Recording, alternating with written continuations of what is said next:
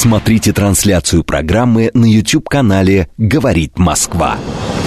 Авторская программа главного редактора радиостанции «Говорит Москва» Романа Бабаяна. Вспомним, что было, узнаем, что будет. Программа предназначена для лиц старше 16 лет. В столице России, Москве, 18 часов 6 минут. Это радио «Говорит Москва». Я Роман Бабаян, главный редактор радиостанции. Добрый вечер. А, ну что, друзья, давайте сразу телефоны, а, телефон для смс и так далее, в общем, позывные все наши. Телефон прямого эфира 8495-7373-94,8. Телефон для ваших смс-ок. Плюс 7 925 4 восьмерки 94 и 8. Работает наш телеграм-канал «Говорит МСК Бот». Ну и, соответственно, у нас идет, конечно же, трансляция на YouTube. А, заходите, смотрите.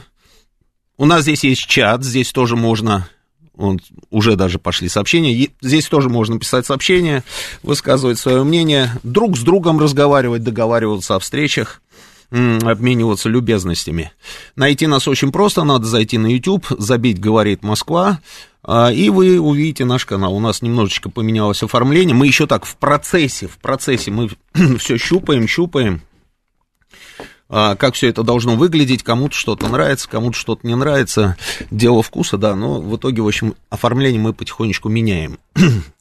Ну, а начинаем мы с вами наш сегодняшний вечерний разговор а, по традиции с чего? Я подготовил вот опять вот такая вот стопка у меня, а, значит, листочков.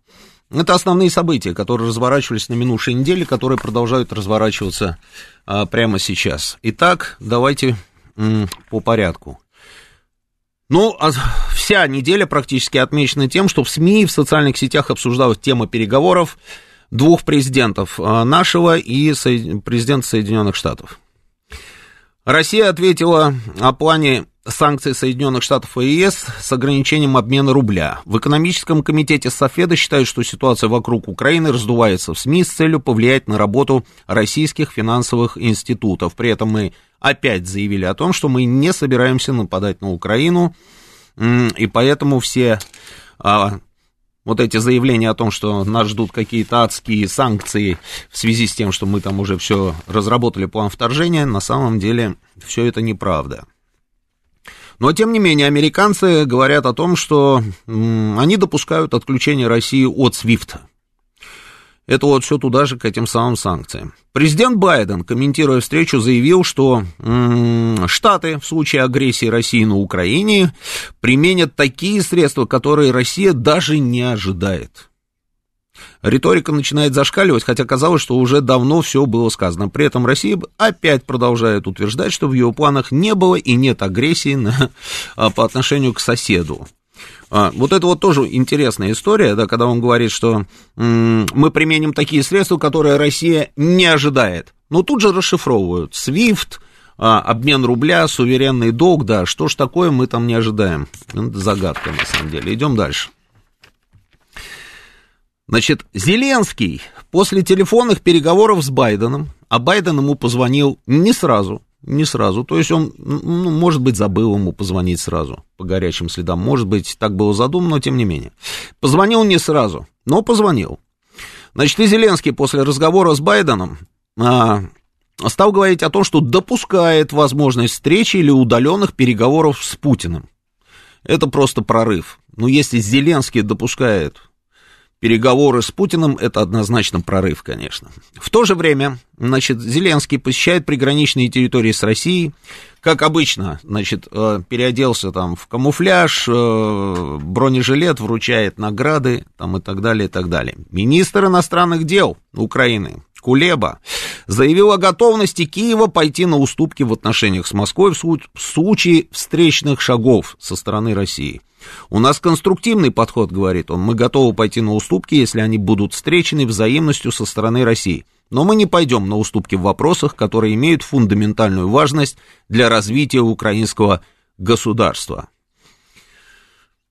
Ну, вот тут, по-моему, тоже, знаете, ум за разум зашел, на самом деле. А совершенно непонятно, про какие уступки они говорят, на какие они готовы и на какие они не готовы. Если а, ну, совершенно очевидно, что речь идет о ситуации на юго-востоке Украины, да, Донбасс, народные республики. Наша позиция ясна, выполняйте Минские соглашения, и больше не нужно там, как говорится, никому ни в чем уступать. Но они вроде бы как за конструктивный подход и готовы пойти на уступки, но при этом не пойдут на уступки в вопросах, которые имеют фундаментальную важность для Украины. Ну вот как понимать господина Кулеба, я не знаю. Может быть, вы его понимаете, может, я чего-то недопонимаю. Можете позвонить, попробовать мне объяснить. А, прозвучали заявления о том, что Украина де-факто уже в составе НАТО. Де юра нет, де-факто да. И это, мне кажется, на самом деле, знаете, действительно так и есть. Потому что а, военное освоение территории, как сказал президент Путин, там идет уже много лет и то, что туда перебрасывают и военнослужащих, и каких-то там, я не знаю, инструкторов, и строят какие-то военные объекты. Это вот и есть та самая, то самое освоение территории в военном плане. И действительно, на сегодняшний день там достаточно большое количество там военнослужащих стран НАТО, и даже кто-то заявил там из этих деятелей натовских о том, что а, Украина вовлечена в натовские структуры даже больше, чем к примеру, та же Норвегия, которая э, член НАТО. Вот как нам на все на это реагировать? Тоже большой вопрос. Вот эти вопросы, собственно, Путин с Байденом и обсуждал. Дальше. Э, МИД РФ предупредил НАТО о тяжелых последствиях в случае расширения альянса. Речь идет о заявлении замминистра иностранных дел Сергея Рябкова, который заявил, что дальнейшего расширения НАТО быть не должно. Замглавы МИДа также сообщил, что не видит прогресса в отношениях США, кроме создания каналов для диалога о стратегической стабильности и безопасности в информационно-коммуникационных технологиях. МИД предупредил о тяжелых последствиях в случае расширения альянса. Поговорим об этом обязательно.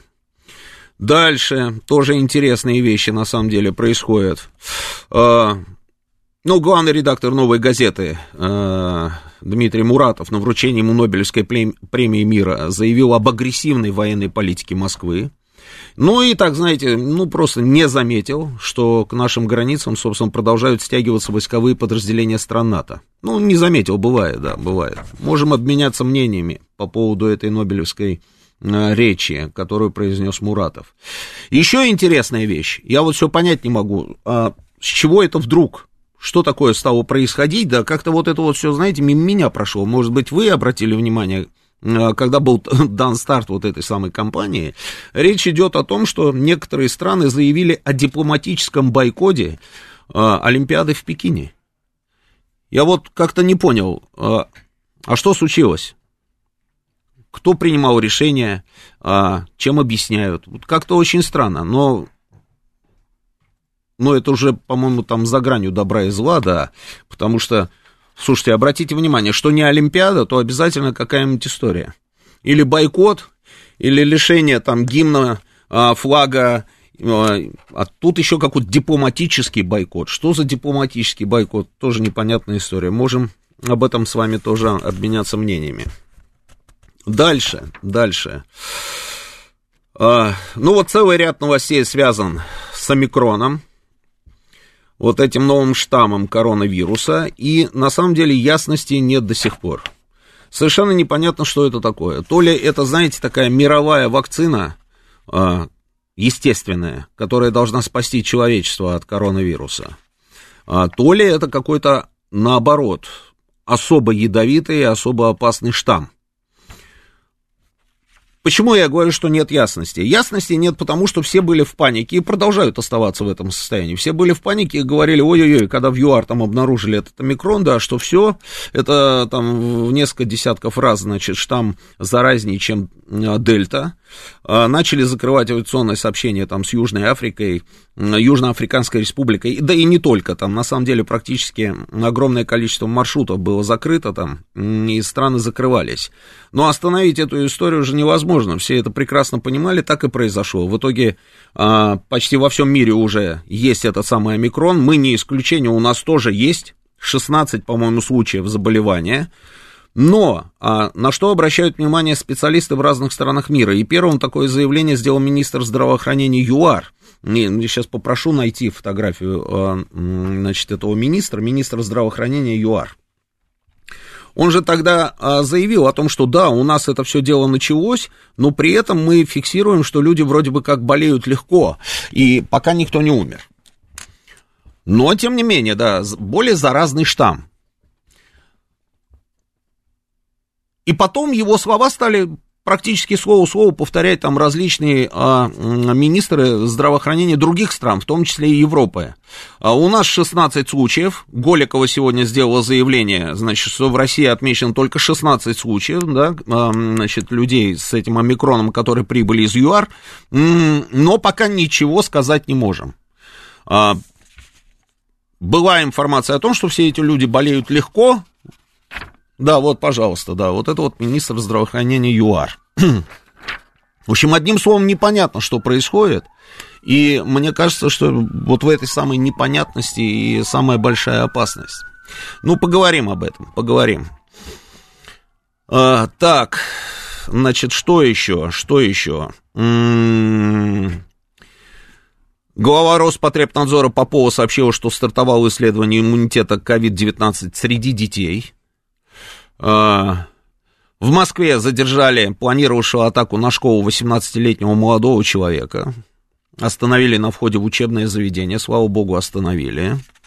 А, Владимир Путин рассказал о сотрудниках ЦРУ в, а, российском правительстве в 90-х годах. Ну, на самом деле, на самом деле, не только об этом, да, хочу поговорить тоже, да. Мы все наблюдали за, собственно, разговором между Путиным и Сакуровым, режиссером Александром Сакуровым, и очень хочется на эту тему тоже поговорить. Потому что, ну, мне кажется, нельзя проходить мимо. Ну, ни в коем случае нельзя проходить мимо всех вот этих заявлений, потому что они очень опасные. И, на мой взгляд, они настолько опасны, что мне кажется, что это даже значительно более опасная история, чем всевозможные вот эти угрозы со стороны американцев о введении тех или иных санкций. Почему? Ну, об этом чуть попозже, да. Но, тем не менее, вот эта встреча, да, президента, вот его разговор с Сокуровым, об этом мы с вами тоже ну, будем говорить. Дальше. А... Самые свежие, самые свежие новости сегодняшнего дня, вот опять же новость, связанная там с коронавирусом, да, это заявление, собственно, Вячеслава Володина, спикера Государственной Думы, о том, что законопроект о введении QR-кодов на транспорте снимут с рассмотрения. И вот я пытаюсь понять тоже, да, а что значит снимут с рассмотрения? Там были а, пояснения, вернее, не пояснения, а новость давалась в развитии, что коммунисты, например, там обсудили у себя на фракции и поняли, что они поддерживать эту историю не будут, ну, кто бы сомневался, да.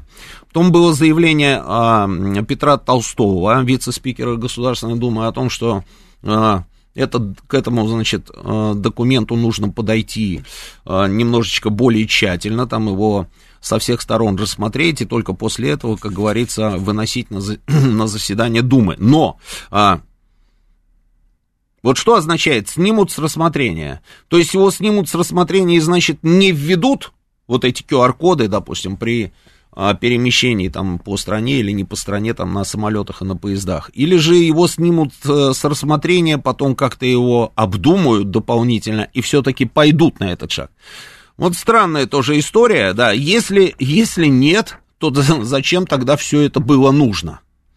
А сделана была огромная работа, ведь это же была инициатива правительства, это, Министерство транспорта в этом участвовало. Они провели там огромную, на самом деле, работу. Я об этом как-то рассказывал в одном из эфиров по горячим следам, собственно, у, по, по горячим следам после, после заявления там Голиковой, да, когда она только сообщила о том, что правительство выйдет с этой инициативой в парламент.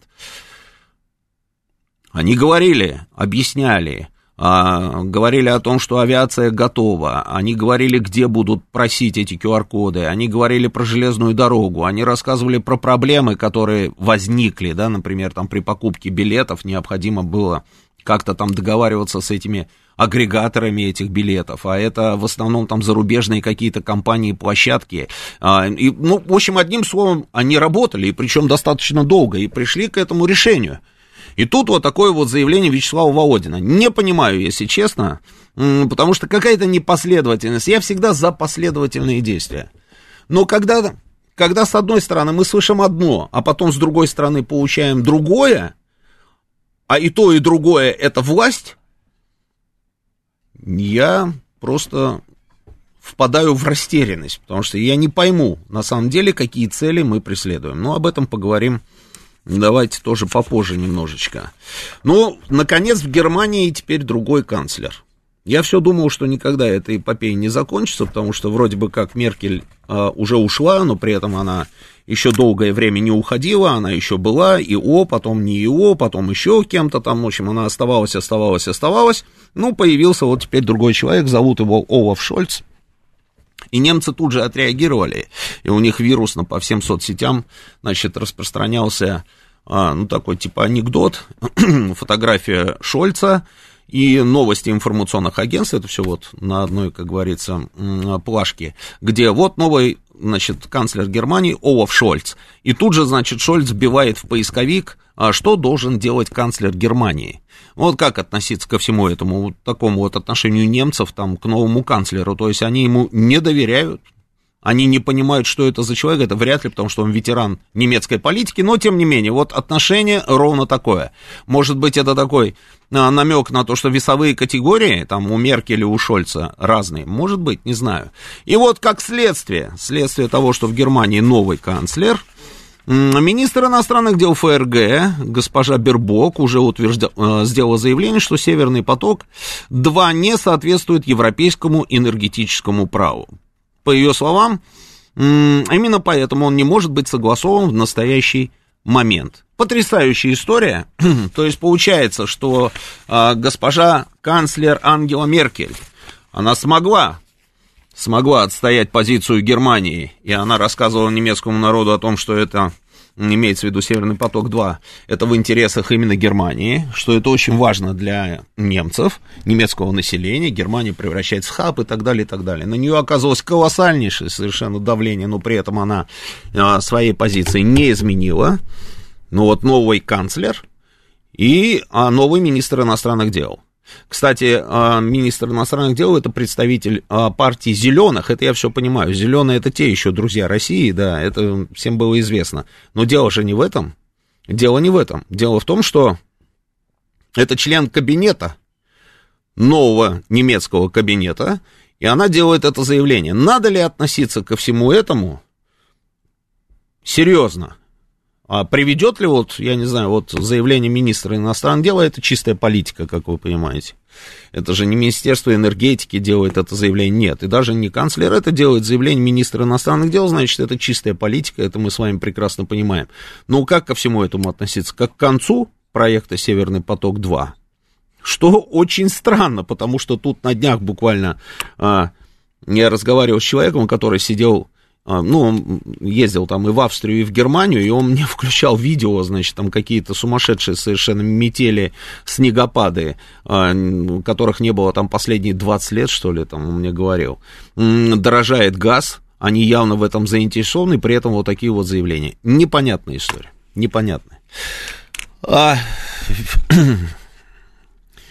Вижу ваши сообщения, вижу ваши сообщения, да, но давайте, ладно, давайте по порядку. Ну, с чего мы начнем? Давайте мы с вами, знаете, как построим сегодняшний вечер? Давайте мы вначале с вами поговорим о встрече двух президентов, не о встрече, а о разговоре двух президентов, а, обменяемся мнениями, а потом а, пойдем уже, как говорится, на, другие темы. Ну вот встреча а, Путина и Байдена. У меня такой простой вопрос. Давайте мы заведем вообще, в принципе, голосование. Давайте заведем голосование. Я спрошу вас вот о чем. А как вы считаете, кто победил на этих переговорах? Вот такой вот простой вопрос. Кто победил на этих переговорах? Если вы считаете, что на этих переговорах победил Владимир Путин, то ваш телефон 8495 134 21 35. Если вы считаете, что нет, победил, конечно же, Байден, то ваш телефон 8495 134 21 36. Почему я ставлю вопрос именно так? Да потому что ровно так, к разговору двух президентов отнеслись практически все западные средства массовой информации. Удивительная история, да? А, и Байден, Байден, он, понимая, что на его разговор с Путиным смотрят именно под этим самым углом, был вынужден после этой самой встречи говорить о том, что он был очень жесток в разговоре с э, президентом Путиным, что он его предупредил, что если вдруг, не дай бог, вы захватите Украину, если вот эти вот все карты, которые были опубликованы в Германии, а там, конечно, были замечательные карты там российского вторжения, Значит, мы идем оттуда, со стороны Крыма, мы идем со стороны, там, я не знаю, э, со стороны Белоруссии, со стороны, там, еще с какой-то, да. А, и вот все наступаем, наступаем танковыми клиньями, да, и вот мы уже там на поступах к Киеву. Это потрясающие были там и карты, и, собственно, э, материалы под этими картами. Что если вы все-таки захватите Украину, то вам не сдобровать. Все, это будет... Мы, мы сокрушим вас нашими санкциями и всем остальным. Об этом говорил Байден э, в интервью, которое, собственно, он раздавал после этой встречи. Но мы же с вами знаем, на самом деле, практически, ну, практически все. О чем говорили два президента. Там было много разных тем, там и Китай был, там и не Китай, там ну, это все было. Основная тема была Украина. Но тот же самый Байден заявил президенту Путину, что э, он поговорит со своими союзниками по НАТО для того, чтобы каким-то образом выработать что-то такое, что успокоило бы Россию, чтобы Россия не чувствовала себя э, как, как, как, ну, чтобы она успокоилась. Потому что Путин ему сказал ну, простую вещь. Он сказал, я понимаю, да, о чем вы говорите, там наши вооруженные силы, там где-то они там концентрируются, но на секундочку, сказал президент Путин, наши вооруженные силы, наша армия находится на нашей территории. Европа наш общий дом. Мы, не, не вы, которые сидят за океаном, от нас до Европы два шага, а от вас до Европы там тысячи километров, поэтому, в принципе, вы должны понимать нашу обеспокоенность. Когда мы наблюдаем бесконечные учения НАТО, когда мы наблюдаем бесконечные, собственно, процессы подхода НАТО к нашим границам, когда мы понимаем, что идет вот это то самое военное освоение украинской территории, мы вам говорим, что нам это не нравится. И вы должны нас понять. И Байден, надо отдать ему должное, он, насколько я понимаю, понял. Именно поэтому он вначале позвонил а, в Германию, во Францию, в Италию, в Британию. Потом он позвонил там в восточные европейские столицы. Именно для того, чтобы, собственно, организовать вот эту самую встречу, на которой они должны будут разработать что-то такое, что нас должно с вами успокоить. Но кто в этом вопросе победил, как вы думаете? Другое дело, другое дело. А как вообще может выглядеть вот это вот предложение, которое они сформулируют и которое должно нас успокоить? С нашей стороны мы неоднократно говорим о том, что дайте нам какие-то гарантии, что на территории Украины там не появится, в общем, ну, что Украина не войдет в НАТО и что там не появятся натовские какие-то объекты, угрожающие нашей безопасности.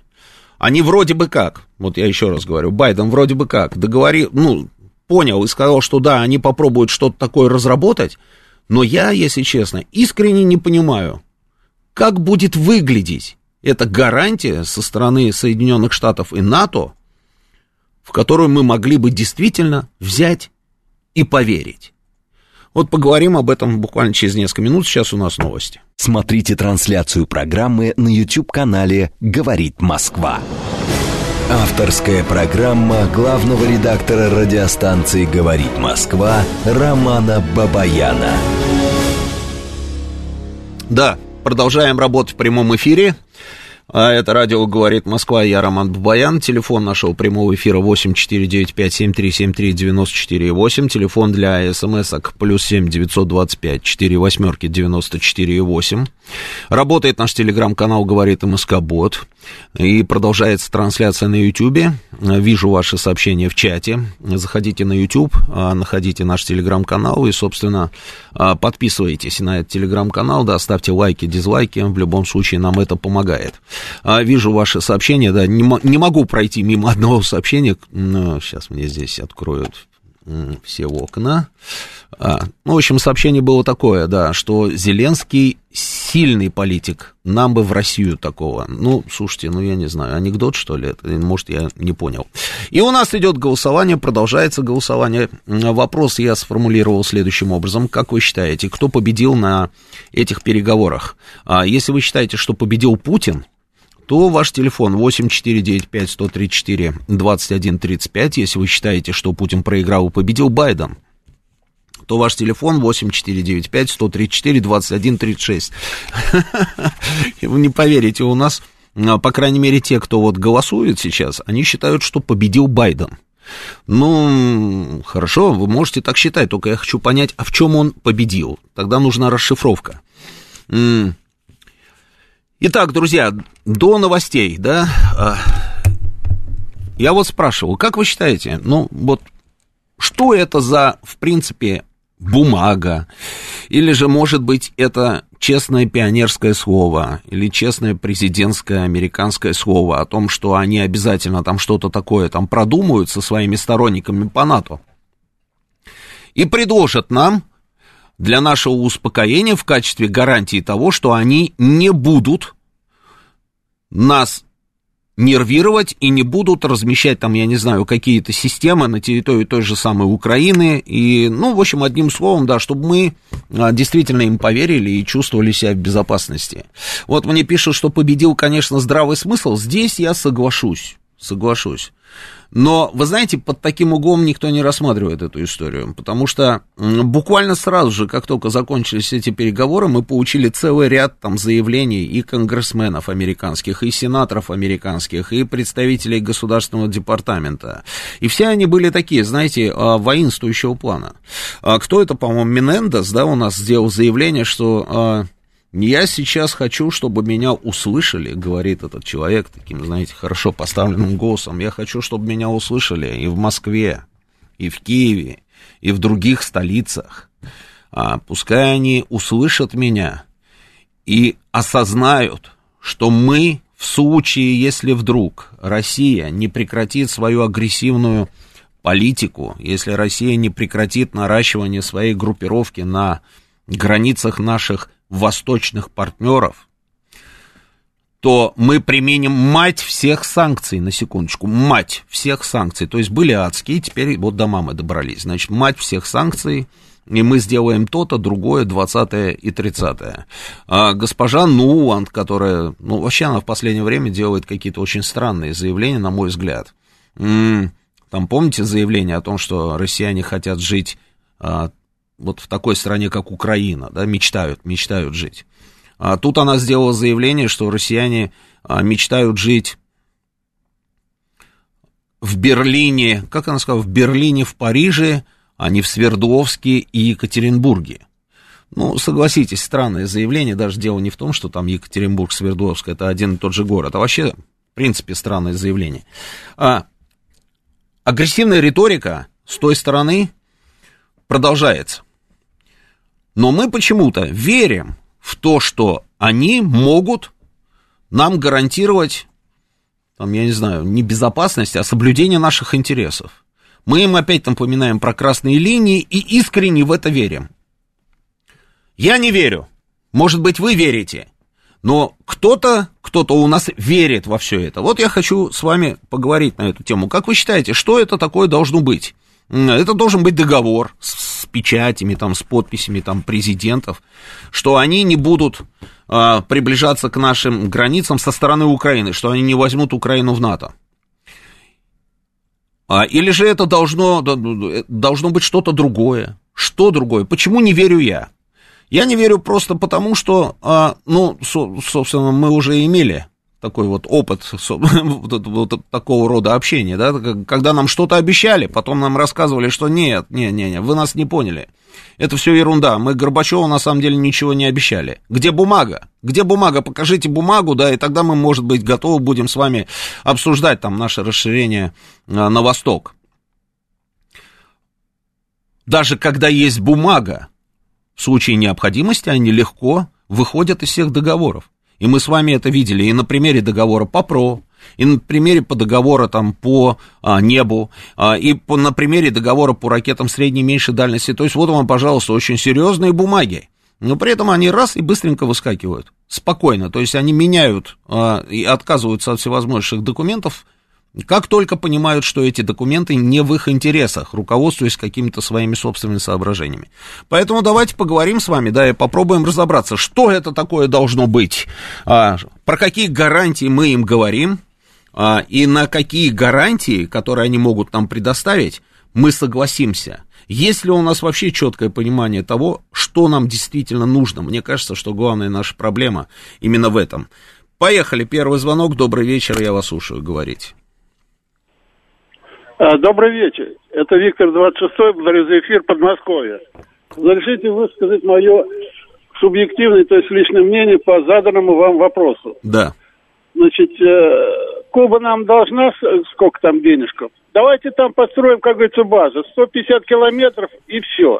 А они думают, вы что, значит, они так потихонечку, э, тихо, э, тихим сапом все ближе, ближе, ближе, а мы так все это вроде толерантностью занимаемся, все это прохладно, все хорошо. Ну, ребята, ну сколько можно? Во Вьетнаме можно, как говорится, поставить эту самую базу. Я, конечно, не специалист, но об этом деле тоже надо товарищам со звездами большими подумать над этим вопросом. Еще там несколько стран должны нам, как говорится, денежки. Ну, как надо что-то делать, правильно? Ну, не улыбаться, руками хлопать и ногами топать. Ну, елки-палки, ну сколько можно, надоело уже. Понимаете, раньше была Россия, матушка, а сейчас уже со всех сторон обложили, обложили, загубили, но дальше я не буду, не хочу ссориться с вашей программой. Вот в таком духе. Благодарю вас. Да, спасибо. А, Юрген спрашивает у меня, не заблокировали ли его? Да нет, я вижу вот ваше сообщение. Юстас отвечает вам, он говорит, что не дадут нам построить на Кубе ничего. Поставить базы во Вьетнаме и на Кубе и поставить э, эти два народа под удар американцев, э, Николай, вот так понимает ваше предложение. Под залог золота пускай нам привозят тонны золота под залог, кто-то должен нам привезти тонны золота под залог. Кстати, я тут одну новость вот забыл вам, собственно, а, зачитать. Это, это прекрасная новость, такая культурная, хорошая новость. Очень мне понравилась. В России в 2021 году купили рекордное количество золотых слитков. Объем приобретенного золота достиг 4 тонн. Это максимальное количество с 2014 года. Рост по сравнению с 2020 составил 8%. Спрос на золотые слитки и монеты увеличивается и в других странах. А мы же с вами понимаем, на самом деле, почему люди покупают золото. Ну, золото, там кто-то бриллианты покупает, кто-то а, кто квартиры скупает просто там на перегонки, кто-то он а, выкупил все автомобили. Вот я слышал, что ни, ни у одного дилера сейчас машину купить невозможно. М-м- это, наверное, потому что нет вот этой самой стабильности, потому что мне кажется, что мир сошел с ума, честное слово. Одни говорят, там что-то сами придумывают по поводу нашего нападения на Украину, потом сами же комментируют, сами же придумывают какие-то карты, да, и при этом потом сами искренне начинают в это верить. И на этом фоне появляется такой весь белым президент Соединенных Штатов, который разговаривает с нашим президентом, президент нашему говорит, старик, мы ни на кого не нападаем, а, и Байден выходит и говорит, я спас мир от какой-то грандиозной, грандиозной катастрофы. Вот видите, какой я молодец там, да, и вот поэтому давайте бурные аплодисменты.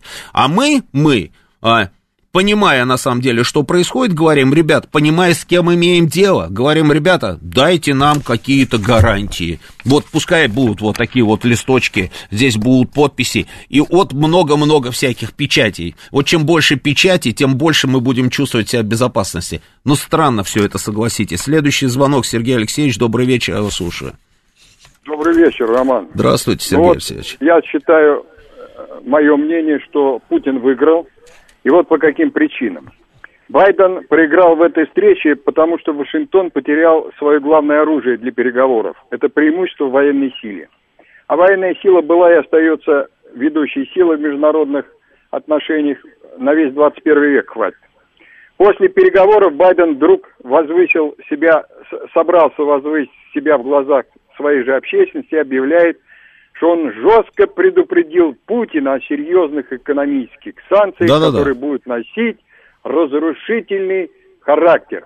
Ну, поскольку Америка отличается в международных отношениях угрозами и блефом, что характерно для американцев, то это обычно делают те, кто проиграл. Потом заявление Рябкова нашего, Мгм. явно согласованное с Минобороном и, конечно, с президентом о военном и военно-техническом ответе, случае, если там США не отреагируют и так далее. Такие заявления, вот э, как мы знаем свою внешнюю политику, делают обычно победители. А потом, что американцы предложили? Они сами предложили, давайте создадим там какую-то комиссию для дальнейшей проработки там э, американские. Ну, наши согласились. Опять же, такие предложения делают те, кто себя неудобно чувствует. А теперь, что можно... Я тоже, как и вы, не верю в договор, что американцы их всегда нарушали Ну, конечно. и будут нарушать. Но это же в том, очевидно. Но что- можно себе представить, что Путин, мы с вами это знаем, а Путин не знает. Да, да, вот в том-то и дело. Я думаю, что тут будет, во-первых, очень серьезный документ составлен, так написан, что в случае нарушения э, американцы резко упадет их авторитет перед международной общественностью и даже среди союзников в этот раз. А потом там может быть предложение, чтобы ввести наблюдателей за выполнением.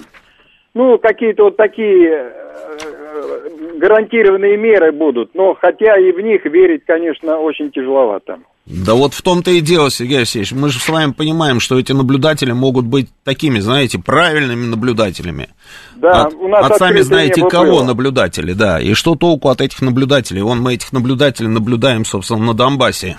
Левым да, глазом да, да. видят, правым не видят. И не только там мы их наблюдали, мы их наблюдали абсолютно везде, этих самых наблюдателей. Я с этими наблюдателями столько нанаблюдался, что ой-ой-ой, Да. еще начиная, а, собственно, вот с этих самых наблюдателей, инспекторов ООН, которые искали оружие массового уничтожения в Ираке. А потом я Да. видел этих наблюдателей под всевозможными, там, я не знаю, эмблемами и гидами. ООНовские, НАТОвские и так далее в Косове, в Югославии, да. И это такие наблюдатели, что...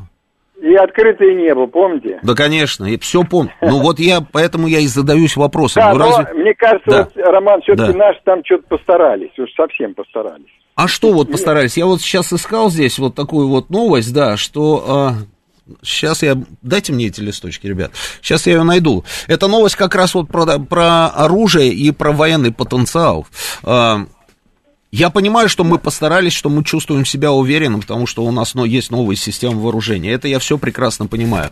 Но если у нас есть новые системы вооружения, если мы понимаем, что все эти ребята нам, пардон, абсолютно не страшны, да, то зачем тогда, в принципе, мы вообще говорим с ними о каких-то гарантиях? И таким образом показываем собственную обеспокоенность. Может быть, было надо, как говорится, наплевать и растереть, и идти дальше, и делать свое дело так, как мы себе пред- представляем? Но, понимаете, но это не характерно для нашей политики. а Наши почему, Сергей предлагают- Алексеевич? Ну почему?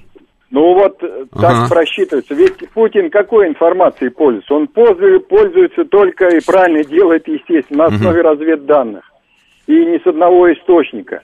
А то это вот эти все шапка закидательства, да давайте мы их, да давайте мы это, да давайте ты то. Э, Ну так, понимаете, это не для Путина. Путин, он действует так вот последовательно.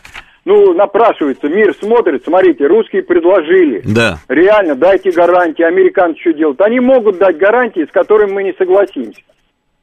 Совершенно Не верно. будет вот это вот тягомотина. Совершенно они верно. будут на нас пальцем тыкать и говорить, о, мы русским дали, они тут это выдумывают что-то. Ну а русские в ответ на это скажут, что, ребята, ну за дурачков нас держать не надо. да, что да, это да, за вот гарантии? опять да? начнется вот это вот может начаться, может начаться. Вот Отсюда- тогда что-то нам надо уже думать. Хорошо, отсюда пусть от- отсюда просто мы приходим с вами к выводу, что на самом деле все эти разговоры ни о чем, что ли? А как тогда получается? Вот наши слушатели, которые мне пишут о том, что победил здравый смысл, ну тогда получается поговорили ради разговора. Да никакого там здравого смысла нет. У американцев нет здравого смысла. У них здравый смысл только свои интересы. Вот и все. Совершенно верно, так и есть. Ну, а нам- наши учитывают, знаете что, Мгм. Роман? Да. Вы же знаете, что Вот э, по итогам и Второй мировой войны и последующих военных действий, да, точнее агрессии, угу. у англосаксов четко просматривается один некий такой крайне ограниченный на уровне менталитета вот порог потерь при дости... это случай военного конфликта, да, при достижении знаю, да. вот этого порога у них начинается стопор, переходящий в панику. Об этом говорит вся история. И вот на это наши и учитывает. Вот то, что Путин делает заявление, даже если мы утопили этот э, эсминец английский, войны бы все равно не было. Вот это все в одну точку бьет, и он прав абсолютно. Да, спасибо, Сергей Алексеевич, спасибо. Нашел эту новость. Путин заявил о сохранении паритета по ядерному вооружению с Соединенными Штатами, но по новым вооружениям Москва впереди. Просто когда я говорю о том, что, а, может быть, как говорится, не нужно и не просить никаких гарантий, ничего, а делать то, что мы считаем а, нужным, я про что? А, очень много людей, ну, очень много людей, они считают, что на самом деле наши позиции слабые, что мы сами по себе слабые, что именно из-за того, что мы слабые, именно поэтому мы все время а, делаем какие-то громкие заявления о каких-то красных линиях, что а, мы, там, я не знаю, выражаем озабоченность, да, знаете, вот эти вот формулировки. А, а они на самом деле потом отвечают нам, что на наши красные линии им наплевать, что а, наши озабоченности их совершенно не беспокоят. Нам говорят, что мы слабы, и именно поэтому у нас нет никаких союзников. Потому что со слабыми не дружат. Нам говорят, что мы очень слабые, именно поэтому Поэтому у нас можно отнять дипломатическую собственность, а мы ничего в ответ не сделали. Мы слабые, слабые, затюканные, забитые, на самом деле просто бензоколонка там с ракетами, а сейчас вот даже не с ракетами, а с, с как это называется, гиперзвуковое оружие это называется, да. А, но кому нужно ваше гиперзвуковое оружие, когда мы можем взять и а, назвать граждан России бездомными людьми и отказаться выдавать им какие-либо визы. И не только обычным гражданам, вот новость сегодняшнего дня, там дипломатам визы не выдают на международные, собственно, конференции, события, круглые столы и даже на заседания ООН. А мы ничего не можем сделать. Вот такая вот, собственно, точка зрения тоже может быть, и она есть. А, но при этом, при этом, да, и именно поэтому мы, собственно, и просим вот этих самых гарантий, гарантий безопасности. И никто нам никаких гарантий безопасности не даст и э, разорвут нас в случае необходимости. Ну вот и есть, вот есть такая точка зрения тоже. Вот как вы, согласны, не согласны, звоните, поговорим. Поехали, добрый вечер, слушаю вас. Алло. Да, слушаю Добрый вас, вечер, Роман. Здравствуйте. Вы знаете, мне кажется, что в, в этой данной сложившейся ситуации, конечно, никто никому не верит. Я имею в виду, прежде всего, нашего президента. Прекрасно понимает, с кем он имеет дело. Это просто идет борьба за выигрыш времени для того, чтобы решить какие-то вот те задачи, которые видит только он, а мы вот можем предполагать. Нужно выиграть время, да, и, знаете, есть такое хорошее выражение, когда ты сильный, иногда покажи себя, что ты слабый, mm-hmm. а когда ты слабый, покажи, что ты, мол, якобы сильный. Вот тут вот такая вот идет какая-то борьба. Конечно, на сегодняшний а день... А кто вот сейчас вот пытается, значит, друг друга обмануть? Мы слабые показываем себя мы, сильными, мы или они сильные их, показывают мы, себя слабыми? Мы пытаемся обмануть их, они пытаются обмануть нас. Это естественно. Это нормально, что, да, согласен. Это абсолютно да. нормально. Абсолютно. Это во-первых. Во-вторых, понимаете, э, конечно, учитывая в то состояние, ну, в котором находилась наша страна на протяжении без малого там 30 лет, угу. конечно, у Запада абсолютно четкое понимание, что это не Советский Союз, это понятное дело. С Советским Союзом никто бы так шутить не стал. Это все позволительно стало после того, как страна превратилась, ну, фактически в труху. И поэтому вот такое отношение. А что вы можете сделать? А что вы можете вот показать? Ну, ваши ракеты, да ладно, ребята, вам духу не хватит их применить. То есть это такое отношение. И поэтому мы сейчас, именно я считаю, ведем вот такую грандиознейшую вот игру чтобы выиграть время. Нам нужно выиграть время для вот, тех задач, которые ставит на наше правительство, наш президент. Так же, как это было во время, вот, перед началом Великой Отечественной войны. Ведь тоже нужно было выиграть время, которое, к сожалению, тогда не удалось, не успели выиграть достаточное количество времени. Вот э, В этом все дело. А скажите мне, пожалуйста, как вы извините, считаете? ради а- бога, я док- заканчиваю. Да, да, не- вот, а да, насчет да, гарантий, конечно, никто не верит. Боже мой, сегодня, сегодня, конечно, можно подписать миллион бумаг. Мы уже видели, Янукович подписал бумаги. И что? Чем кончились эти под- подпис- подписи? Ничем. А зачем Да, мы под- об этом говорим тогда, про а эти бумаги? я еще раз возвращаюсь. Это мое личное такое мнение, что мы просто вы- тянем время. Тянем мы просто время. Вот только, вот только для этого, только для этого. Как только мы почувствуем, что мы действительно можем, вы вспомните, во время СССР, вот именно того СССР, это я имею в виду вре- время Сталина, я исключаю время Хрущева, Сталин, Брежнев, Андропов, кто бы позволил бы себе вот такие вот э, хамские выходки по отношению к Советскому Союзу? Были какие-то отдельные покусывания? Ну, такого, как сейчас, а мы плевать хотели, мы выходим из наших договоров и все. Так, тогда никто не мог позволить. А сегодня, да, они нас воспринимают вот как слабые, что они могут. Пускай, пускай. А мы, придет время, мы им покажем, какие мы слабые, на самом деле, какие мы сильные. Вот Как вы вот считаете, кто победил на этих переговорах?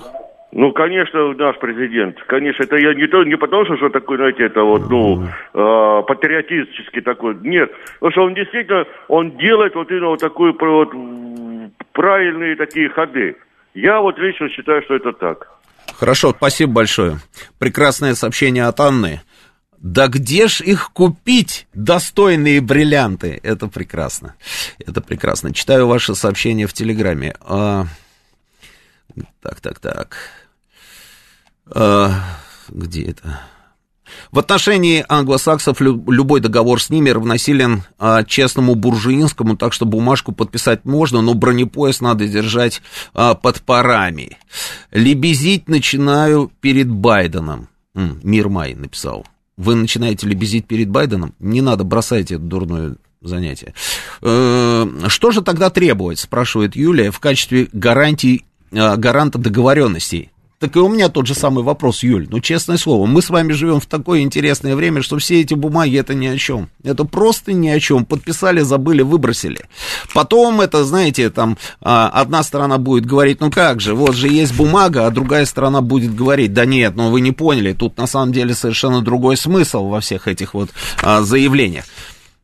А на честное слово так вообще полагаться нельзя. Но при этом садятся друг напротив друга два очень, очень могущественных человека, разговаривают, говорят о судьбах мира. Не побоюсь, как говорится, этого словосочетания, и оно не пафосное, оно реально так и есть. Они говорят о судьбах мира и друг другу говорят, да, мы, собственно, ждем от тебя каких-то гарантий, а другой говорит, мы сейчас обдумаем и эти гарантии дадим. Прекрасная история, прекрасная. А, Лучше всех договоренностей с Североатлантическим альянсом оценил МИД Китая. Обещания НАТО не стоят туалетной бумаги. Да, Юсерс, я не в курсе, да, это э, китайский МИД так сказал, да, ну прекрасно на самом деле. Тот, кто предлагает борьбу за мир, у того и слабая позиция. Значит, у СССР была слабая позиция, пишет нам Николай. Вы думаете, Николай? Оригинально, оригинально. На самом деле, на самом деле, э, вот когда было противостояние между Союзом и Штатами, и те, и другие говорили про мир. Просто у каждого было свое понимание этого мира. Миру мир, какой должен быть мир? Мир без этого, мир без того, мир без третьего, двадцатого, тридцатого, да. Дальше. Ну, Пусть семья Клинтонов к нам переезжает под гарантии. А, Возможно, такой гарантией могло бы быть начало вывода НАТО из ряда стран рядом с Россией. А, Я понимаю, о чем вы говорите, Евген Вятка, но, но, но не для этого же было две э, волны, собственно, расширения НАТО. Не для этого. Они никогда в жизни не отыграют назад. Вот есть определенные моменты, которые могли бы, допустим, а, кого-то заставить поверить в то, что американцы действительно не хотят чего-то нехорошего. Ну, они должны сделать что-то, что можно пощупать, пощупать и сказать, ну да, вот здесь вот они, как говорится, сделали правильные шаги. И теперь наш выход, и, значит, мяч на нашей стороне. А какие это могут быть шаги? Вывести вот эти вот э, свои подразделения там из определенных стран НАТО? Нет, это не вариант, потому что вам скажут, что эти натовские страны, что вообще, в принципе, все страны, они сами принимают добровольно абсолютно решение вступать в альянс или не вступать в альянс, и американцы здесь ни при чем, они никому не могут указывать, конечно, да, и мы это понимаем. А, но что-то же сделать можно, Вот об этом поговорим после новостей. Смотрите трансляцию программы на YouTube-канале «Говорит Москва». Авторская программа главного редактора радиостанции «Говорит Москва» Романа Бабаяна. Вспомним, что было, узнаем, что будет. Программа предназначена для лиц старше 16 лет. Это радио «Говорит Москва», 19.06 в столице. Продолжаем работу в прямом эфире. Телефон прямого эфира 8495-7373-94-8. Телефон для ваших смс-ок, плюс 7 925 4 восьмерки 94 8. Работает наш телеграм-канал, я вижу все ваши сообщения. Телеграм-канал «Говорит МСК-бот» и продолжается трансляция на Ютьюбе. Там вы тоже пишете свои сообщения, свое мнение в нашем чате. Подписывайтесь на наш телеграм-канал, да, о, на наш а, канал на YouTube, и на телеграм-канал тоже, да, да, в общем, подписывайтесь везде, на все наши ресурсы, да, это нам очень важно. А, и идет у нас, продолжается голосование, это просто потрясающие результаты, да, мы сейчас его будем закрывать. Значит, э, вопрос я сформулировал следующим образом, как вы считаете, кто победил?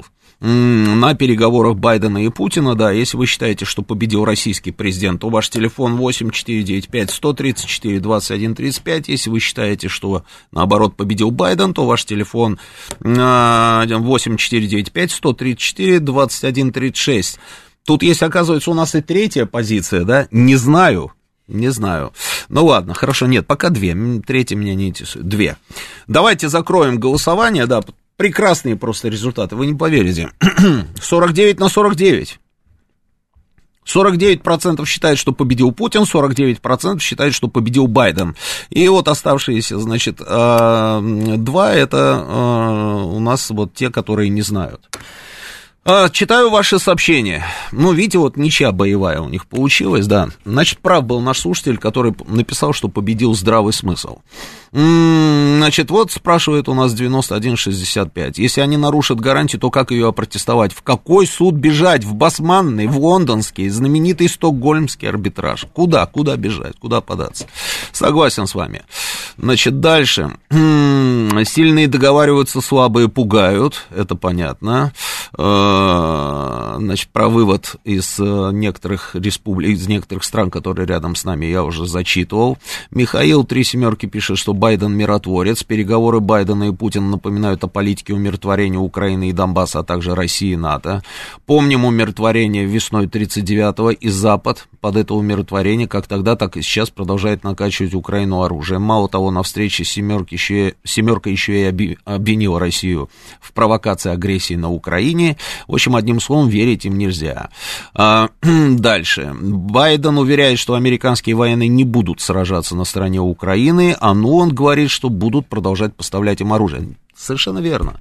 Байден открыто заявил, что они не будут воевать за Украину.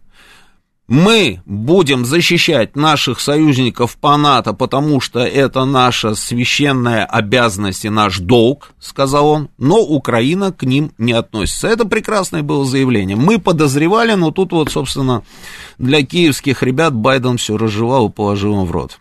Дальше. А, просто все значимые конференции проходят на Западе, а не у нас, поэтому они всегда будут решать, пускать нас или нет. Это по поводу того, что не дают визы. Дальше. Байден говорит о едином Китае, а протекторат США Литва признает Тайвань. Ну, это да. Если нас захотят изолировать, то первое лишат вето в ООН, отключат от интернета и SWIFT. И все, России очень тяжко будет. Слушайте, если они э, лишат нас права вето в ООН, в ООН, это значит не будет ООН. Такое человечество уже проходило, да, и чем все это закончилось, мы тоже знаем. А, лучше всех договоренности с Североатлантическим альянсом оценил МИД Китая. А это я уже читал. Дальше Игорь Масов. Почему Путин в лицо Байдену не напомнил о демократии, принесенной в Ливии, Ираке, Сирии, Афганистане? Ну, слушайте, мне кажется, что это все настолько очевидно, что терять на это время было не нужно. Потом нас интересовали наши интересы и их активности на территории Украины. И он сказал, что мы не будем воевать за украинцев. Я думаю, что в Киеве вздрогнули. Их могут накачивать сколько угодно оружием, слушаем, да, при этом появляются доклады и их военных, я имею в виду украинских, и, собственно, некоторых там генералов отставных и в Штатах, и в Британии, которые говорят, в принципе, одно и то же, немножечко просто время у них разнится, да, время разгрома украинской армии. Значит, а, в качестве гарантии, вот мастер предлагает, чтобы Соединенные Штаты свой золотой запас, значит, перевезли на территорию Российской Федерации. Пока не огрызнешься, Питаев Евгений пишет, ярко и увесисто толку не будет, как у классика. Он уважать себя заставил, лучше выдумать не мог. Да, но, слушайте, а вот такой вариант, допустим, а представляете, завтра, завтра Байден говорит, м-м, мы возвращаем вам, допустим, вот ваше имущество, которое мы захватили имеется в виду вот нашу недвижимость, да, дипломатическую. Они же сейчас туда дипломатов наших допустили, чтобы те убедились, что там ничего не разграблено и что все в целости и сохранности. Мы возвращаем. Можно воспринимать это как а, первый шаг навстречу а, в интересах глобальной безопасности? Ну, как вариант, почему нет? Так, э, я думаю, Байден предлагал сдать наших китайских друзей. Смешные, какая разница? Вы из Украины уйдете и войдете со стороны Китая к нам. Никаких уступок просто убаюкивают, и потом друзей соседей не сдают. Но я думаю, что, слушайте, а когда Байден выходил на встречу, на разговор с Путиным, он же прекрасно понимал, на самом деле, кто там сидит. Он же прекрасно понимал, что он будет иметь дело не с каким-нибудь там а, человеком, который только вчера, как говорится, а, оказался там, я не знаю, на должности президента Российской Федерации, он же понимает, что это очень опытный, опытный политик, которого вот так вот просто а, не обойдешь. И вот этими дешевыми там какими-то трюками или обещаниями бдительность а, не притупишь. Да, я думаю, что все он это прекрасно понимал. Байден не победил, пишет Алексей Земцов, но был более понятен для меня. Он сказал, если вы сделаете то-то и то-то, то мы сделаем так-то и так-то. А наши продолжают красную линию, а, где она проходит, никто не знает. Они выслали наших дипломатов, это не красная линия, сняли флаги с диппредставительств, а, обозвали президента убийцей, завезли летальное оружие на Украину, поэтому они действуют с выигрышной стороны. Вот, Алексей Земцов, я же практически об этом же и говорил. Я же сказал, что у нас на самом деле очень очень многих вот именно такая позиция. А, считается, что мы вот это вот все терпим именно потому, что мы слабые, и мы только и делаем, что говорим про эти красные линии, а они нам открыто говорят, что эти красные линии им а, по барабану. Так, но с другой стороны, Алексей Земцов, понимаете, какая штука? Если бы все было бы вот так вот просто, мы слабые, они сильные, а, я не думаю, что они бы с нами вообще, в принципе, разговаривали, но согласитесь, даже при наличии у нас ядерного оружия, потому что, ну, что разговаривать со слабаками, которые уж точно не решатся на то, чтобы применить ядерное оружие, ну, согласитесь. Так, Ну хорошо, давайте еще пару звонков и поменяем тему. Очень хочу я с вами поговорить по поводу наших режиссеров различных. Слушаю вас, добрый вечер. Э, Роман Георгиевич, Здравствуйте. добрый вечер, меня Андрей зовут. А, алло. Да-да-да, я слушаю вас говорить. Вы знаете, э, на мой взгляд, э, самая единственная, скажем так, гарантия, ну не гарантия, а то, что заставит Байдена и остальных как мы с вами считаться. Это РВСМ, где я служил, который называется сейчас военно-космические силы. Все остальное, ну, понимаете как. Что с ними надо на... сделать? Что надо сделать а? с ними? Что с ними Что надо, надо сделать? сделать? А, вы знаете, нужна демонстрация. Демонстрация не мультики, а демонстрация да. действительно того, что мы что-то можем запустить, и это куда-то может долететь. А мы недавно продемонстрировали, помните? В и космосе. Все. Не, в космосе. Мало не будет. Понимаете, еще мало надо, не еще будет. надо. В данном случае еще надо. Угу, и еще, еще надо. надо будет, и еще надо. Хорошо, Понимаете, а Советский как вариант? Взрывал... Как вариант, вот куда вот нужно навернуть? Куда навернуть? Да. Во-первых, у нас сейчас э, взоры, скажем так, всех э, в сторону Северного Ледовитого океана. Значит, Так. надо показать что-то там, что мы Мгм. там главенствуем, что туда никто не сможет сунуться без нашего разрешения. Понимаете? Показывали. Только- Вы помните наши подводные лодки, показывали. которые пробивали вот эти вот толщи льда, выходили в надводное положение, а, производили запуски, а плюс потом еще экипаж, собственно, и даже, а, а, ну, купались они, да, они ж купались там и Правильно. даже загорали, вы помните? об этом надо вспоминать чаще. Понимаете, вот да, мы помним, мы об этом помним, мы. Надо, чтобы они об этом помнили. Мгм. Чтобы у них это, да, сбили спутник, крику было, мама дорогая. Ну, демонстрация, Этот согласитесь. Хорошая была демонстрация. Я помню просто, вы помните вот эту вот СОИ, да? СОИ, помните, Помню, которая нас... а Да, же- стратегическая оборонная инициатива она называлась, да? Ну, это мультики, это Рейган нас втянул тогда в Да, эту но, бодягу. но у него сработало. Вы помните, как мы Сработало. повелись? Они же на каждом шагу. Стратегическая оборонная инициатива. Мы пришли в космос, все, и наши, наши Плюнули. руководители поверили, Плюнули, поверили, а потом выяснилось, что это блеф. А Именно потому, Конечно. что наши поверили, они потом нас в Хельсинки, помните, а, да, прогнули на подписание вот этого вот акта, так называемого. Да, Да, да, да. Роман Георгиевич, если бы вы знали, какие шикарные были ракеты, которых я служил, которые они называли «Сатана», и которые мы тогда уничтожили, дураки, по этим договоренностям. А этим ракетам не было равно. И сейчас бы их ввести в строй бы, очень многие бы сразу бы подумали о том, что что-то говорить. Раньше просто-напросто почему боялись наших? Потому что нашей элиты не было там. И, как говорится, ну, ударили туда, в любое место. Ну и все, наши не страдают. Сейчас они же тоже не дураки, они понимают, что э, в Европе везде деньги наших олигархов.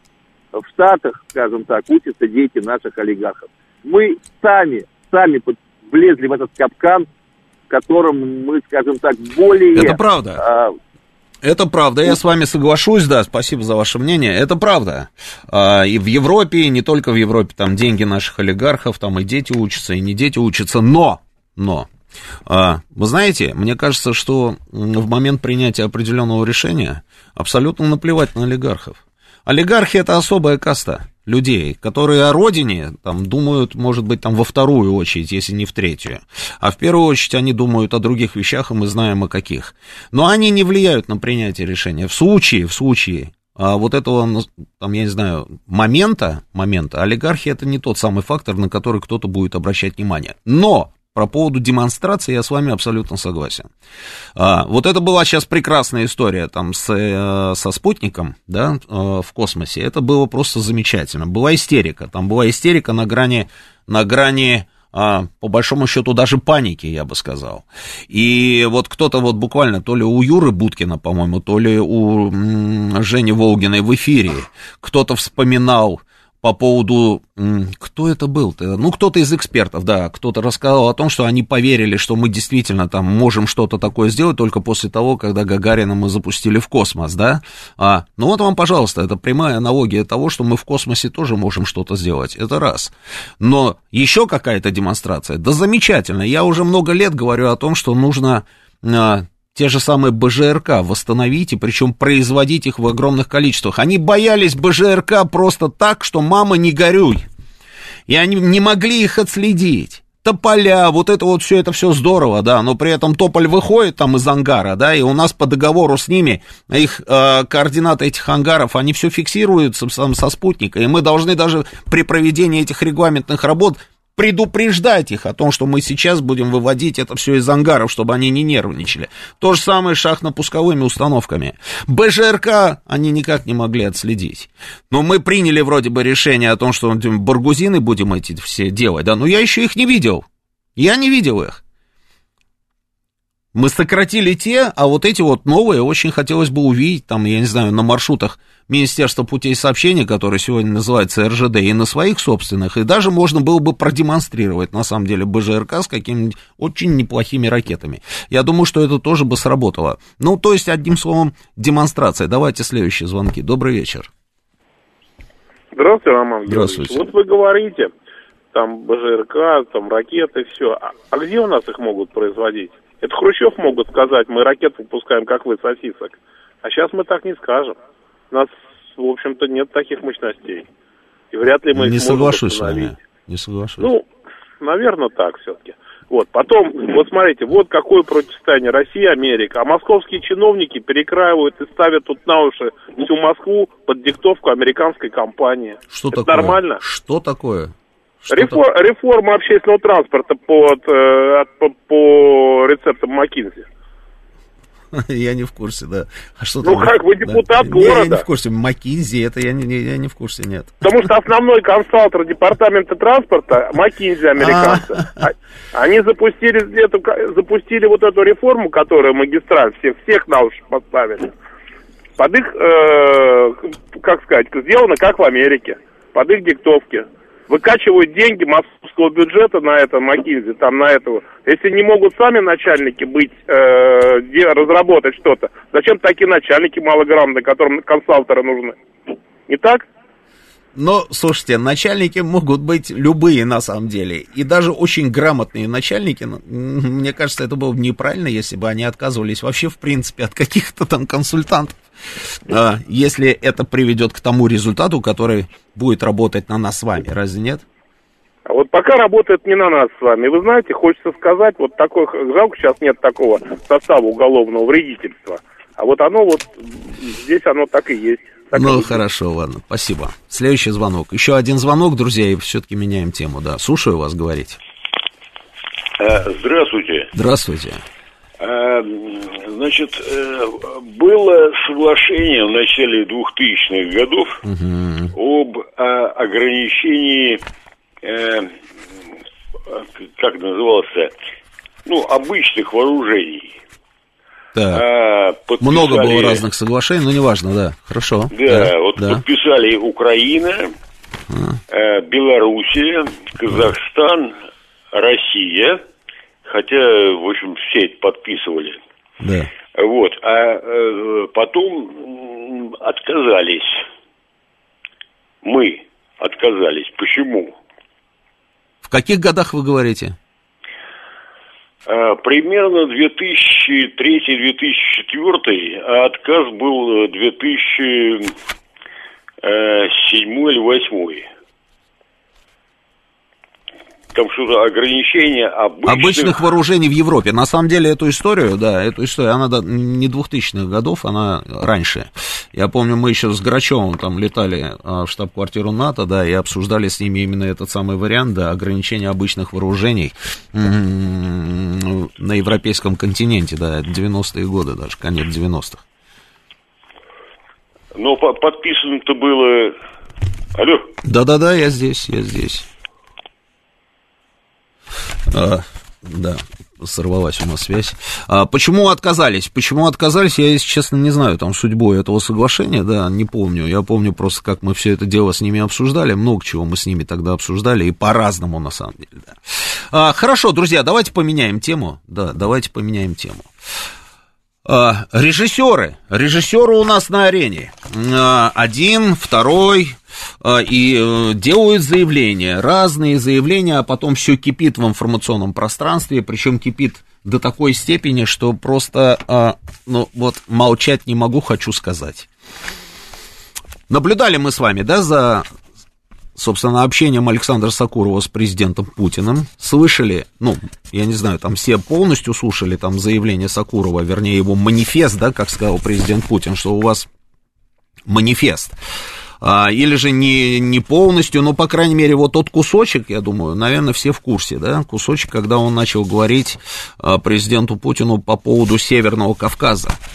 Но мне кажется, что все, все на самом деле его заявление было очень интересное, очень интересное. Но перед тем, как мы поговорим про Сакурова, мы сейчас покажем вам а, фрагмент заявления другого, вернее, это фрагмент интервью, интервью, да, другого режиссера. Давайте послушаем, да, запускай. По поводу России тоже уж скажу, так знаешь, это... Вот, понятие смотрите, смотрите, да. Главное, чтобы Россия не была вновь великой.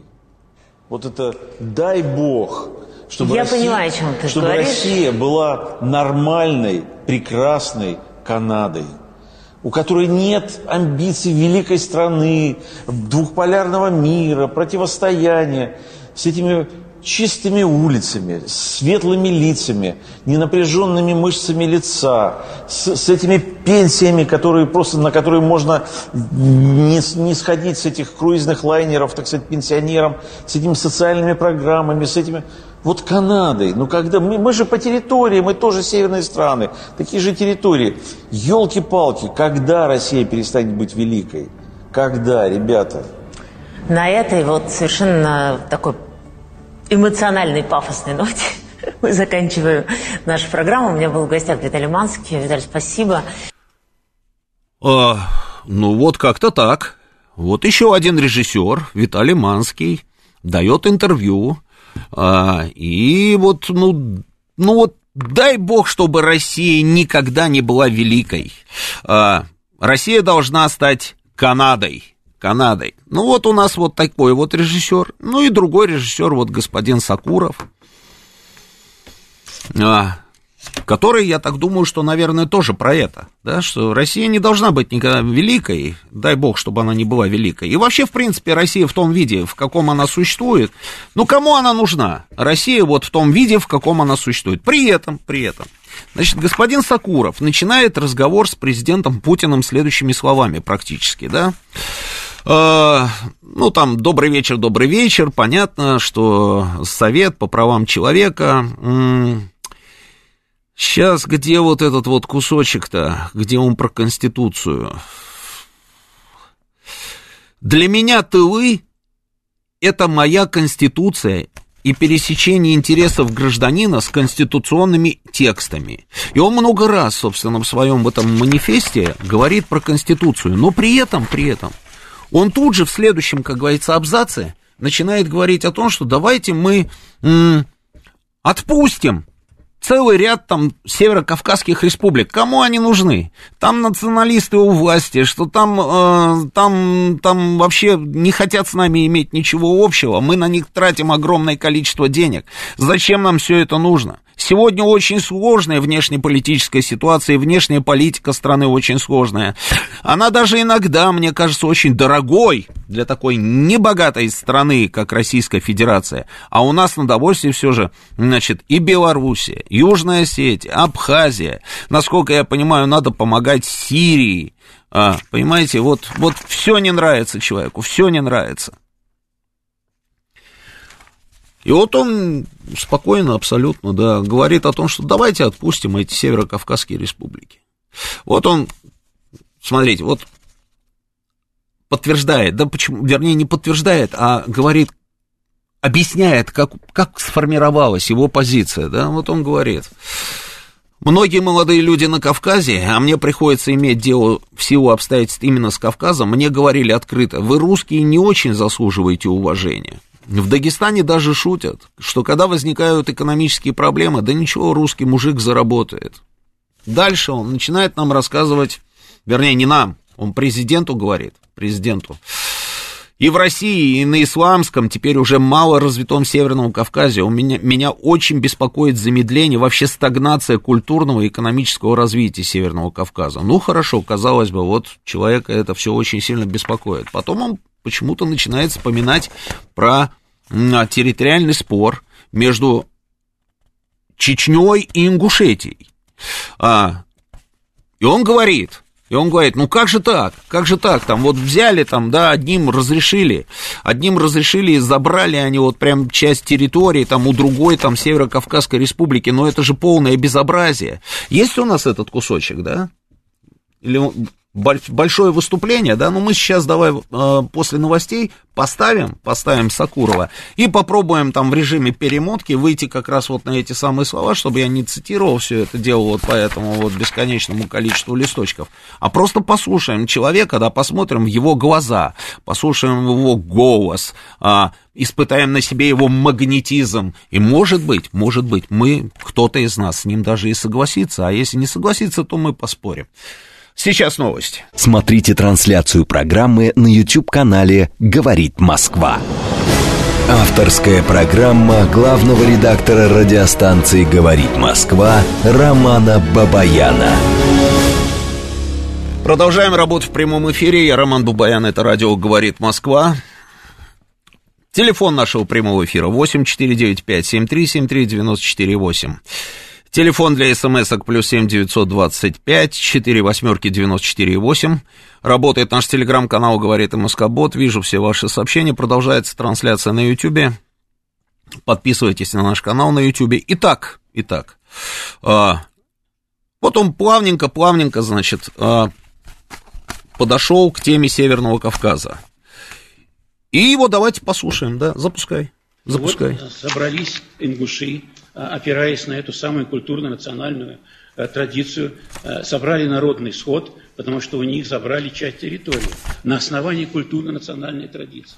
Они обязаны были собрать этот свод, обязаны были всем народам обсудить то, что происходит, происходило э, на их территории. Но, но в Москве это не понравилось. В Москве много лоббистов чеченского сектора, и москвичи решили активных ингушей заарестовать. Несколько лет держали нальчики в тюрьмах с нарушением, как говорят адвокаты, всех норм процессуально, процессуальных норм. И вот 15 декабря Владимир Владимирович будет, будет судить этих людей. Бог знает за что, никто не знает за что. Ахмед Барахоев, Муса Масальков, Исмаил Увачиев. Ну, достаточно, да, в принципе, да. Дальше, дальше он перечисляет фамилии людей, да, и говорит э, президенту, что нужно, чтобы президент взял под контроль там всю эту историю. А, речь идет о территориальном споре между а, Ингушетией и Чечней, как говорит, собственно, вот Сакуров. Ну, вот человек переживает. Человек переживает, да, а, и, ну, я не знаю, наверное, искренне даже переживает. Но ведь заканчивает он чем? Заканчивает он вообще тем, что в принципе нам этот Северный Кавказ не нужен. Президент долго слушал, я вот внимательно наблюдал, да, он слушал, там что-то записывал, да да да да ду ду ду ду И потом, потом, а, когда Сакуров закончил, президент ему ответил, что Александр Николаевич, у вас не выступление, а манифест, набор проблем, набор страхов, которые есть у какой-то части наших граждан. Так всегда бывает. А, какие-то из них, может быть, относятся к вещам, лежащим на поверхности. Какие-то выбраны очень странным образом и для меня совершенно непонятным. Например, вы сказали о том, что все республики носят национальный характер теперь. А разве раньше было иначе? Разве при Советском Союзе было по-другому? Только теперь у нас нет права выхода из единого государства, а там было право выхода без всяких ограничений. И в конце вы сказали о том, что давайте отпустим всех, кто не хочет с нами жить. Вот два момента. Я, знаете, я вот слушал, когда я, я поражался. Вот человек, который говорит о том, что для него Конституция это вот все, да, то вот я цитату вам приводил, да, что вот он руководствуется Конституцией, да, при этом он ни секундочки не видит никакого противоречия в том, что он следующим своим предложением предлагает эту самую Конституцию нарушить. Это раз, но это ладно, бог с ним, да. Территориальный спор между Чечней и Ингушетией. А мы зачем сейчас пытаемся раскачать эту историю? Я вот пытаюсь понять. Мы для чего это делаем? Вот так вот, даже если вы переживаете по поводу людей, которые могут сейчас оказаться там, я не знаю, а, перед судом, ну хорошо, сделайте это так, чтобы, чтобы не раскачивать эту ситуацию. Ну, слушайте, ну, это же очевидная история. Вы знаете, раскачать ситуацию всегда очень легко. И вот такими же заявлениями, знаете, потом говорить о том, что ну я же хотел как лучше, я же как лучше хотел.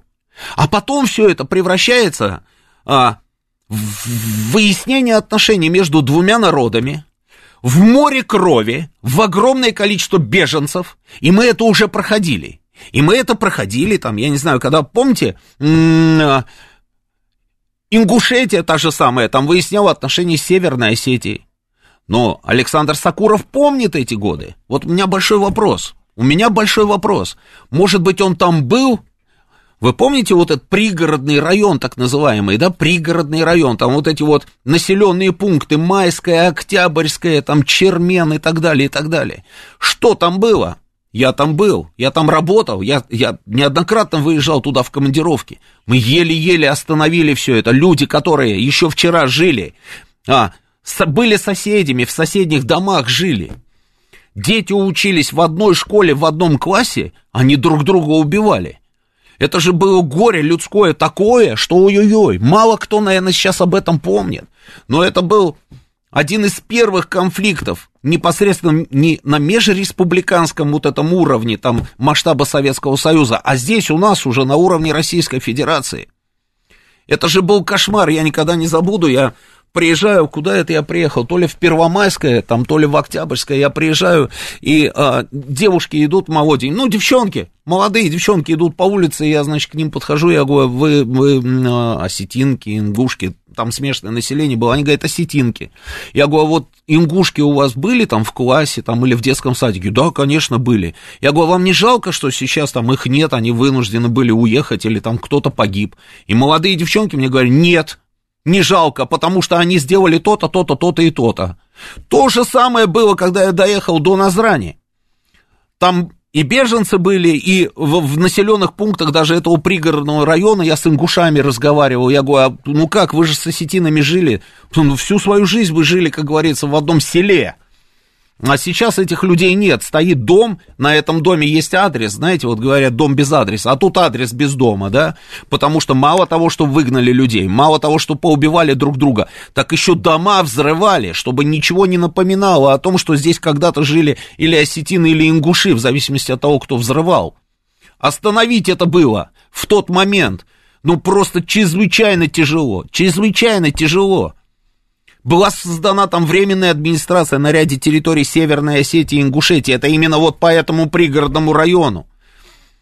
Останавливали еле-еле. И сейчас говорить о том, что, слушайте, а как же так, там одни отжали территорию у других, моя там ученица снимала какой-то документальный фильм – а документальный фильм этот про что? Этот документальный фильм какую цель преследует? Он просто про проблему? Или он для того, чтобы взорвать эту ситуацию еще раз вот там, чтобы войнахи друг с другом отношения выясняли, как президент ему сказал? Но это же никуда не годится, слушайте. А вот этот вот пассаж, что а зачем вот нам вот эти вот герои России и вот те герои России, псковские десантники у нас герои, и те, которые воевали, собственно, с нашей группировкой – в Чечне они тоже герои России, там Ахмад Хаджи Кадыров. Ну, президент и на это ему отвечает. Это, это для чего делается? Это делается для того, чтобы Россия жила долго и счастливо? Я никогда в жизни в это не поверю.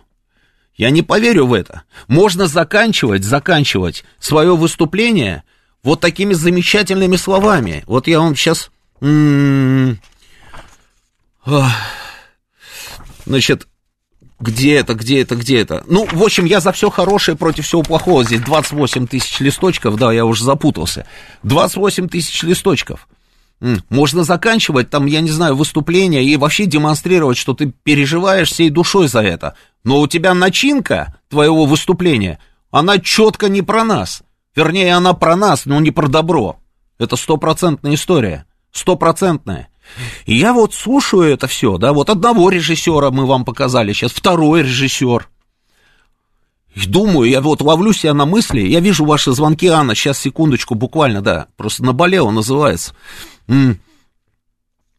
Люди претендуют там, я не знаю, на, на, на приз, там, совесть нации. Они вот все из себя все такие белые, понимаете, пушистые. И вот они единственные сейчас могут взять и правду матку такую, хопс и лови, Владимир Путин. Вот я тебе скажу сейчас, и ты поймешь на самом деле, что, что у тебя происходит. Глаза тебе открыли на это, на все. Но выступление про разрушение нашей с вами страны, по большому счету, давайте вещи называть своими именами. Это разрушение нашей с вами страны. Демшиза ну, наверное, демшиза. А может быть, а может быть и нет. А может быть какие-то другие, там, я не знаю, цели преследуются. Ну, потому что от всех этих вещей, про которые говорит режиссер Сакуров, мы с вами ничего положительного не получим. Мы получим только исключительно отрицательное.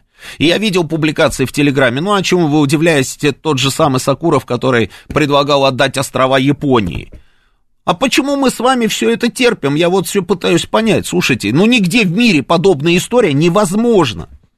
Но она невозможна, эта история. Сегодня в эфире, да, по-моему, или когда там, а, то ли у нас, то ли где-то я видел там а, заявление Жириновского, и я даже посмотрел, там, правда это или неправда. Вот сейчас Анна нам а, подтвердит, что в Швейцарии, если вдруг кто-то там заявит о том, что давайте кантон выведем из состава Швейцарской республики, то этому человеку сразу уголовное наказание светит. Да вот совсем недавно мы с вами наблюдали, ну, относительно недавно, что происходило в Каталонии. В Каталонии, когда они а, хотели выйти из состава Испании. Что случилось в Каталонии? Да задавили просто так, что ой-ой-ой. И всех этих пуч-демонов, и всех там жункеросов, и так далее, и так далее. посадили надолго, потому что подрывается целостность государства подобного рода заявлениями и действиями. И Мадрид, вот он вот так вот поступил. Вот у меня тут, вот смотрите, вот бывший вице-президент Каталонии а, Жункерас осужден на 13 лет лишения свободы и на тот же срок лишен права занимать государственные должности. Бывший министр иностранных дел Каталонии Рауль Ромева по тем же обвинениям получил 12 лет. Председатель парламента Фаркадель получил 11,5 лет тюрьмы. Министр внутренних дел Жоаким Форн и министр развития территории Жозеп Руль по 10,5 лет. И еще там и целый список нигде не церемонятся. Ни никогда этого нигде не было. Но у нас все возможно, понимаете? Мы почему-то впереди планеты всей, и каждый может нам рассказывать о том, что он не хочет, чтобы Россия была великой. А другой говорит, а давай вот эти регионы отпилим, собственно, и отдадим. Да давай отдадим, оставим вот Москву там, да, и прилегающие к ней области. Это вообще кто дал право этим людям вообще распоряжаться нашими территориями? Это что такое? И ведь ничего за это не будет. Вот что интересно. Абсолютно ничего не будет. Более того, президент еще и на чай пригласил его. Удивительно. Анна, слушаем вас. Добрый вечер. Здравствуйте. Здравствуйте. Видите ли, я такого в Швейцарии за последние годы не помню. Вот лет 8-10 назад чиновник из, кан- из кантона Вале, это вот тот кантон, где находится знаменитый Цермат, что-то как-то случайно оговорился о том, не выйти ли им в самостоятельное государство не образователей. Получил он 8 лет и, по-моему, 1400 франков. ЧТД, как Здравствуйте. говорят. Да. А? Я говорю, ЧТД, как говорят, да. Что и да. требовалось доказать, да. Да. И с тех пор я вот не слышала, что кто-нибудь на эту тему, простите, вякал. Но мне кажется, там никому и в голову не придет. А господин Сакуров, о Манском я даже говорить не буду. Он сидит там у себя в Латвии, и пусть сидит. Его здесь никто не ждет. Что, обидно, что Октоберфест никто не посещает массово? Что его не рекламируют? А что он показывает на этом Октоберфесте? Как боевики из нас батальонов в Донбассе убивают наших ребят? Я имею в виду повстанцев наших, донецких, луганских, как в случае они их называют, а так сепаратистов. Кого? Ополченцев как убивают? На это смотреть, что ли? Так я была в 17 году в Донбассе, я видела все эти погосты. И на аллее космонавтов, я помню, или стартонавтов, как она, стартонавтов, по-моему, где памятник детям погибшим. Я тоже это очень хорошо помню. И несмотря на то, что там стояли бронетранспортеры, нас пустили к этому памятнику, чтобы мы цветы положили. Ну, мы старались на все взять. А господин Сакуров вообще человек очень интересный. Главное, что мне больше всего понравилось, он еще и обиделся, что его начали критиковать. То есть всех критиковать можно, вплоть до президента России, господина Сакурова критиковать нельзя. А кто ему сказал, что он моральный камертон? Кто ему сказал, что он моральный авторитет? Вот для меня, например, для моей подруги, для моих детей. Он вообще кто? Он что сделал для России? Снял несколько фильмов художественных, и несколько фильмов документальных, на мой взгляд, не лучше. Чем он заслужил? Я как-то раз Андрею Сахару сказала, ну, год, наверное, 88-й, 89-й, наверное, даже уже. Говорю, Андрюх, ты знаешь, что тебя называют совестью нации? Его аж перекосило всего. А теперь у нас новый наследник совесть нации. Теперь у нас появился новый наследник Тарковского. Господин Сакуров. А чего он Зеленскому не посоветует признать Крым и отдать Донбасс? В чем проблема-то? А то у нас получается, давайте Курилы отдадим японцам, давайте Калининград отдадим кому? Пруссии, Германии или, может быть, Польше? За этот Калининград сколько народу крови своей пролило, за Кёнигсберг. У меня у ну, Саши у покойного медаль за, оборону, за взятие Кёнигсберга. Там Амедхан Султан вместе воевал. Летали в соседних эскадрильях. Царство ему небесное тоже. Сколько там народу погибло при взятии Кенигсберга? Это, э, на все это наплевать. Давайте вообще все отдадим. Зачем Великая Россия Сакурову? Ну, тут варианта два. Либо его подкупила чечен, чечен, э, господи, ингушская диаспора в Москве, и он об этом заговорил. Потому что как-то больно хорошо он знает вопрос.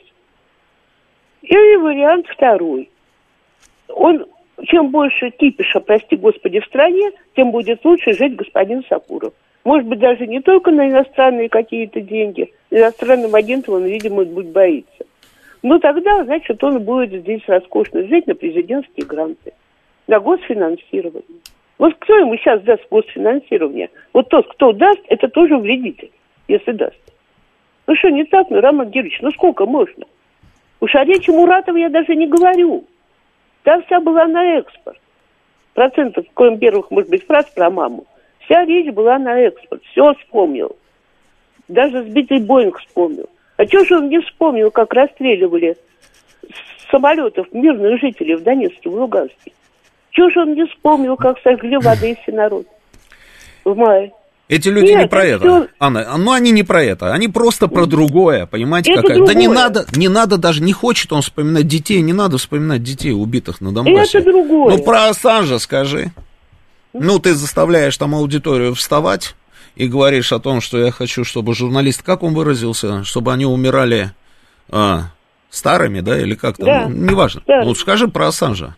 Про Ассанжа скажи.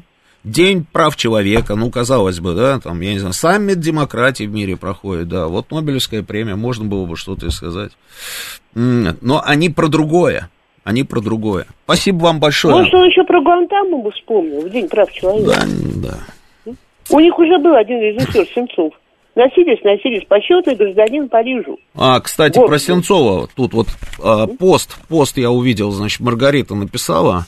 А, кого-то, говорит, удивили слова Сакурова? Почему? Разве это не тот же самый Сакуров, который призывал отпустить террориста Сенцова, а меня, Соловьева и других журналистов, наоборот, посадить за поддержку Донбасса?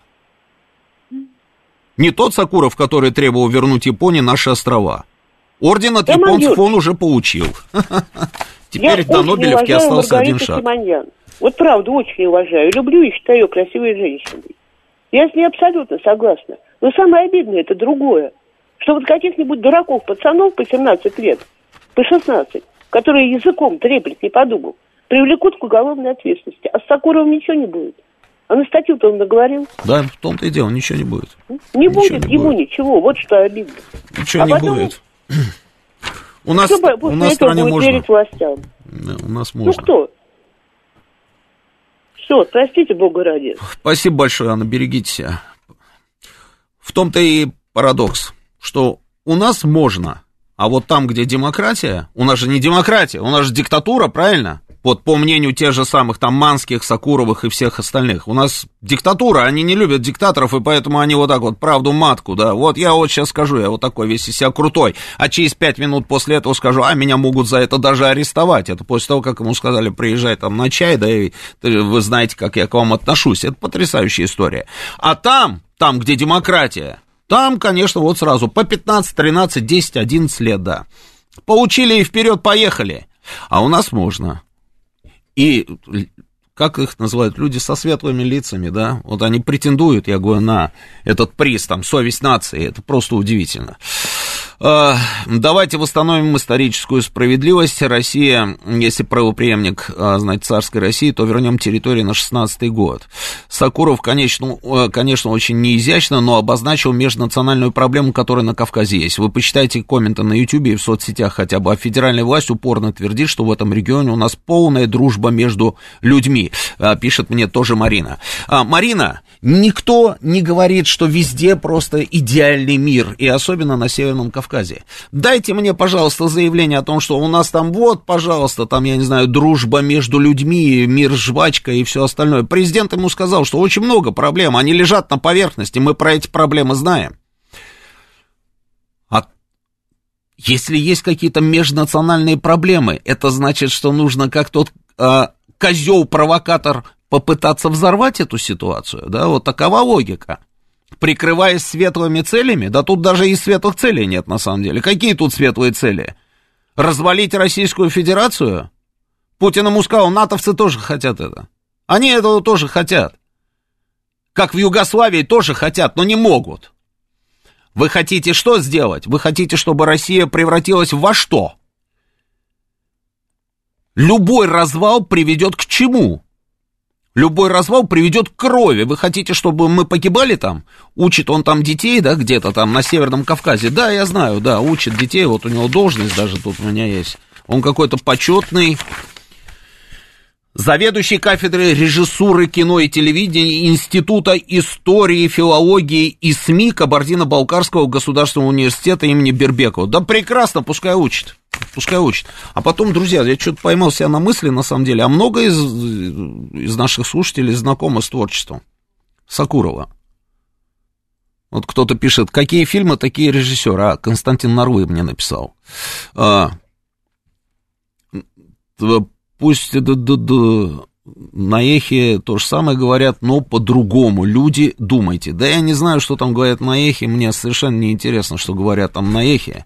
А, я знаю о том, что в такой стране, как Россия, ни в коем случае нельзя заниматься тем, чем занимается Сакуров. Хотя, я говорю, ведь делается это как? Это делается вот под таким вот углом, что я вот, я, я за все хорошее. Ну, как вот люди там вот могут перед судом представить, да, поэтому давайте вы вмешаетесь и решите эту проблему. А вот у нас там деревни есть, давайте мы остановим там, я не знаю, прокладку на там чего-то там, я не знаю, строительство какого-то там комбината, потому что надо сохранить эту деревню. Понимаете, как все это упаковано, да? Вроде бы так изящно, а потом раз и все. Тот же Ахмад Хаджи Кадыров. Зачем? Зачем это делать?